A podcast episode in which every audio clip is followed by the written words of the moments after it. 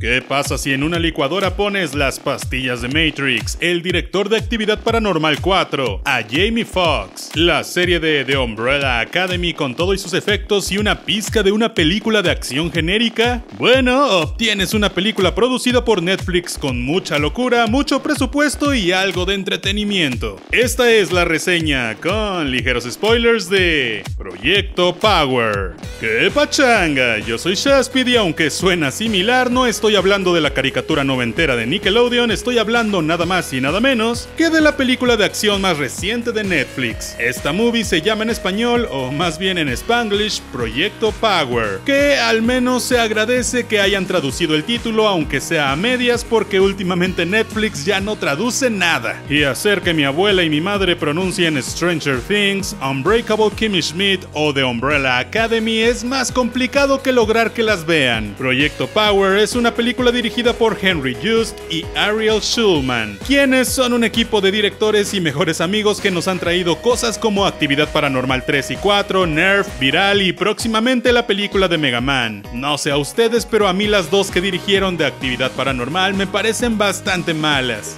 Viral la verdad me gustó y Nerf pues está más o menos. Sin embargo, creo que este par tienen una gran visión para hacer lucir las cosas densas, brillosas, futuristas y ligeramente cyberpunkescas, muy ligeramente, pero al mismo tiempo saben cómo manejar la acción para entretener lo suficiente. No son una locura a nivel rápido y furioso, pero tampoco creo que sean tan malos. Solo que no dirijan terror, por favor, pues aunque visualmente y en cuestiones de entretenimiento son muy buenos, creo que carecen de un buen ojo para manejar la trama hacia lados profundos, por lo que los veo dirigiendo estas movies que son súper palomeras y entretenidas, pero que no nos dejan nada más. Proyecto Power está protagonizada por Jamie Foxx, Joseph Gordon-Levitt y Dominic Fishback.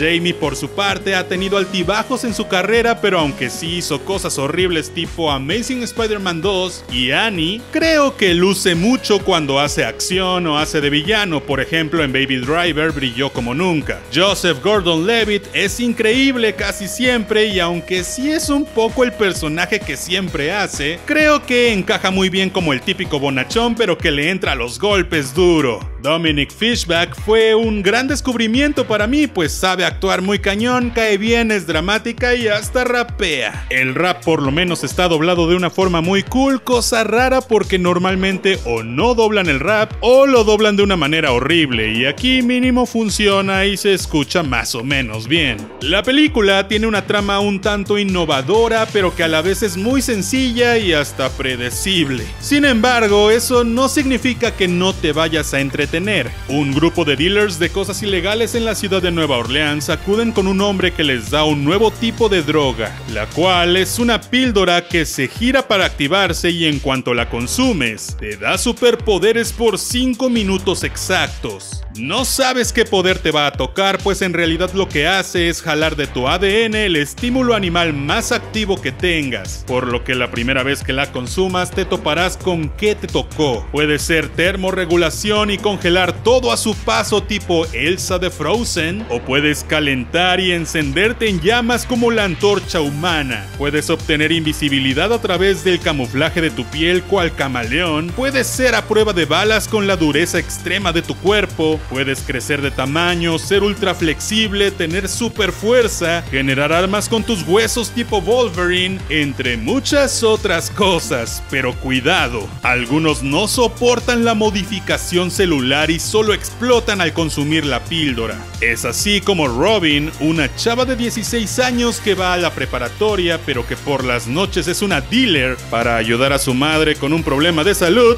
se termina involucrando en una situación horrible. Frank es un policía que no sigue las reglas y consume la píldora cada que puede para combatir a delincuentes que también usan la píldora. Bueno, eso hasta que lo despiden de forma muy extraña y decide seguir por su propia cuenta. Art, por otro lado, lo vemos en un principio buscando con desesperación quién vende las drogas, pues al parecer está buscando algo muy importante, pero ¿será bueno? ¿Será malo? No sabemos hasta la mitad de la peli. A ver, la neta, yo me la pasé súper bien viendo la película, no es la gran cosa, la trama es bastante hueca a pesar de que tiene sus grandes intentos por ser profunda, pero creo que es una movie muy disfrutable, pues su ritmo es rápido sin llegar a ser frenético. Tiene personajes que caen bien, efectos especiales lo suficientemente dignos de cine, aunque no al nivel de lo que se acostumbra hoy en día, aunque sí bastante mejor que DC. Tiene un soundtrack muy centenialoso, milenialoso, con mucho dubstep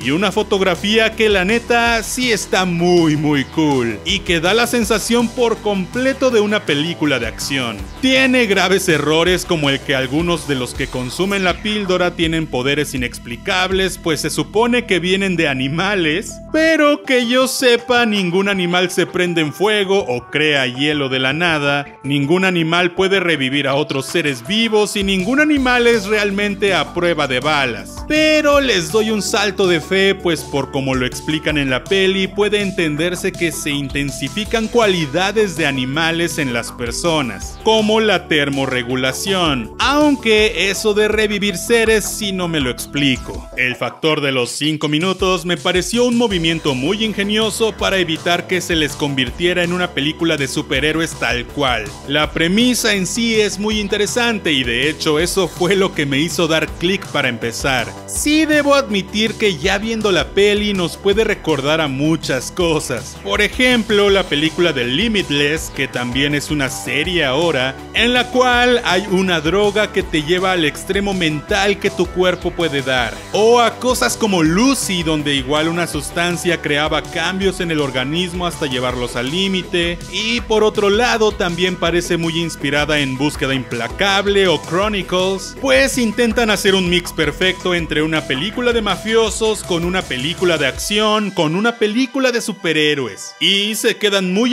y se quedan muy a medio camino de las tres cosas. Si bien como dije, es muy entretenido de ver, sí creo que sí en serio necesitas apagar mucho tu cerebro para no notar los grandes errores que puede tener. Muchos Deus ex machina, o sea, por la mano de Dios que las cosas se arreglan de la nada nada más porque sí, porque lo dice el guion. Muchas coincidencias, muchos personajes sabiendo a dónde ir o qué hacer muy de la nada, muchas situaciones resueltas por tonterías, razones sin sentido y cosas raras, como por ejemplo el dinero que guarda Robin en su casa y que en lugar de pagar un seguro quiere pagar la cirugía en efectivo ella sola, o como el dealer supuestamente experto en las píldoras que se toma tres de golpe y es que eso no tiene ningún sentido, pues su poder tiene la misma fuerza y no aumenta el tiempo para nada obviamente. Habría sido mucho más lógico que se tomara una píldora tras otra cada 5 minutos y eso le provocara la sobredosis que tuvo y no así como ocurrió. La madre de Robin que por otro lado le da como que igual que su hija sea una delincuente o que conozca gente rara o que de la nada tenga una moto o que al final vea el dinero y en lugar de regañarla o preguntarle cómo lo logró, mejor la abraza y le agradece. Robin que solo se llama así por hacer un chiste de Batman. En fin, mucha incongruencia que si apagas tu cerebro quizás pase desapercibida. Aunque eso sí, el tercer acto se nota demasiado que es un alargamiento innecesario de todo, pues aunque tienen cautivos a todos los mantienen con vida sin razón aparente, algunos no se toman la píldora solo porque sí, el origen de cómo se hacen las píldoras es muy raro y básicamente jamás vemos a la rapera tomar una píldora aunque si es que hay una secuela, seguramente ocurrirá ahí. En fin, yo amé la peli para pasar el rato, pero de que es una turbo jalada, lo es. Aunque si no tienes nada que hacer y tienes ganas de una de esas películas palomeras domingueras sin sentido, pues seguramente la pasarás muy bien con Proyecto Power. Yo soy Shaspit, no olvides suscribirte, activar la campanita y compartir en todos lados. Yo te veré la próxima vez.